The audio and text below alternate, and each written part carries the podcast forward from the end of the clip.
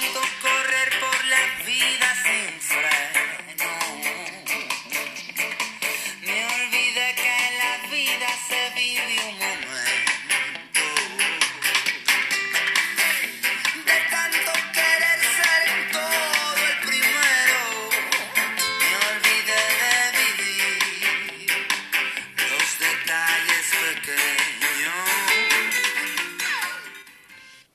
Bueno, bueno, buenas noches, estamos de regreso queridos oyentes. Lamentablemente hemos llegado al segmento final de nuestro programa, pero también es el segmento favorito de los adolescentes, los jóvenes adultos y bueno, en realidad, ¿por qué no decirlo? De todo el mundo. Hemos llegado a nuestro segmento que se titula Preguntas existenciales. Y hoy estaremos analizando una pregunta eh, muy, muy, muy interesante y que en realidad resulta fundamental para que podamos vivir felices. La pregunta es, ¿vale la pena vivir la vida? Pues, o sea, hay que ser sinceros, no siempre es de color de rosas y siempre está llena de obstáculos y adversidades. Y además el COVID-19 nos ha venido a recordar que no somos inmortales y que somos extremadamente vulnerables. Así que con todo esto, ¿de verdad vale la pena vivir la vida? Pues yo les respondo, queridos oyentes, que sí, definitivamente sí. Siempre y cuando se le dote de algo muy importante que se llama sentido. Una vida sin sentido, pues en realidad no vale la pena. De acuerdo a muchos estudios de psicólogos y de psiquiatras, ojo, que lo dicen profesionales, no lo digo yo, las personas que no logran dotar de sentido a sus vidas son las que terminan teniendo una gran amalgama de problemas más adelante.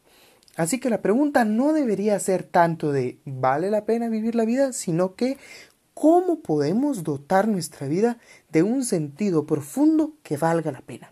Y eso es lo que vamos a investigar ahora. De acuerdo a, un, a una investigación y bueno, a la propia experiencia empírica, he concluido que existen tres fundamentos esenciales para dar sentido a nuestras vidas.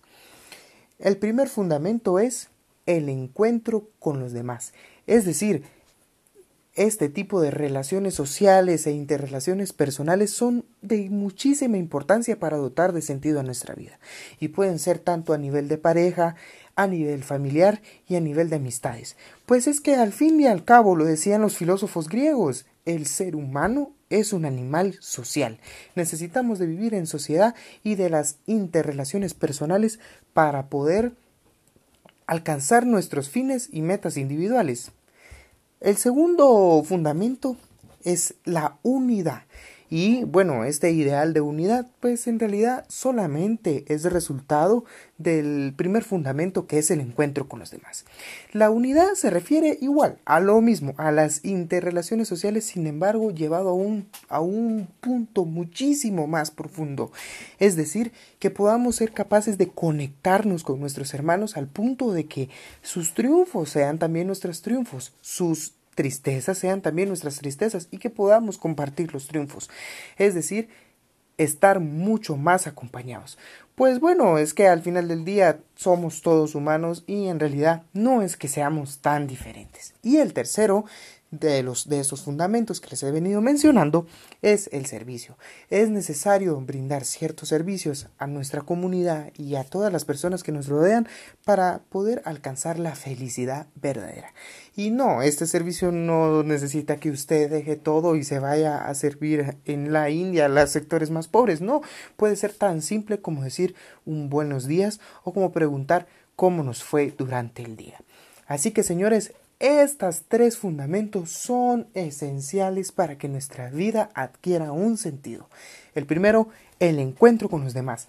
Segundo, la unidad de ese encuentro. Y tercero, el servicio.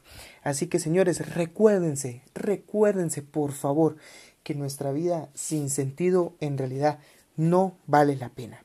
También es necesario recordar que no debemos observar a nuestros compañeros como que fueran solamente herramientas para conseguir nuestros fines, ya que esto nos degrada en el nivel de humanidad y nos convierte en meros y puros objetos.